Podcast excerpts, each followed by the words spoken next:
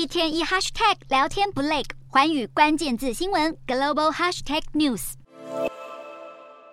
美国财长耶伦和气候特使凯瑞在访问中国时都没见到中国国家主席习近平，但这位五月欢庆一百岁生日的美国前国务卿季辛吉见到了。习近平二十号在北京钓鱼台国宾馆会见来访的季辛吉。季辛吉是促成时任美国总统尼克森在一九七二年访问中国，以及随后中美建交的关键性人物，深受中国政界信赖。习近平还以老朋友来称呼季辛吉。季辛吉此行还会晤中共中央外事办主任王毅以及中国国防部长李尚福，而李尚福至今拒见美国国防部长奥斯汀。习近平在与季辛吉的会谈中也提到美中关系，那么美中关系要如何共同繁荣？习近平表示，关键是相互尊重、和平共处和合作共赢。虽然不是接见美国高层，但这字里行间向美国传达出讯息。美国媒体分析，中国想透过长期对中友善的季心急来向华府喊话，但美中彼此敌意加深，恐怕无法立刻改变军事对话停滞的状况。白宫则表示，对于一位民众能与国防部长见面，美国政府却无法感到遗憾。不过，北京豪华宴请外国人士也引来批评，准备鲜花、画轴、百颗寿桃以及讲究菜色的大餐，遭批摆下这等宴席太过奢华。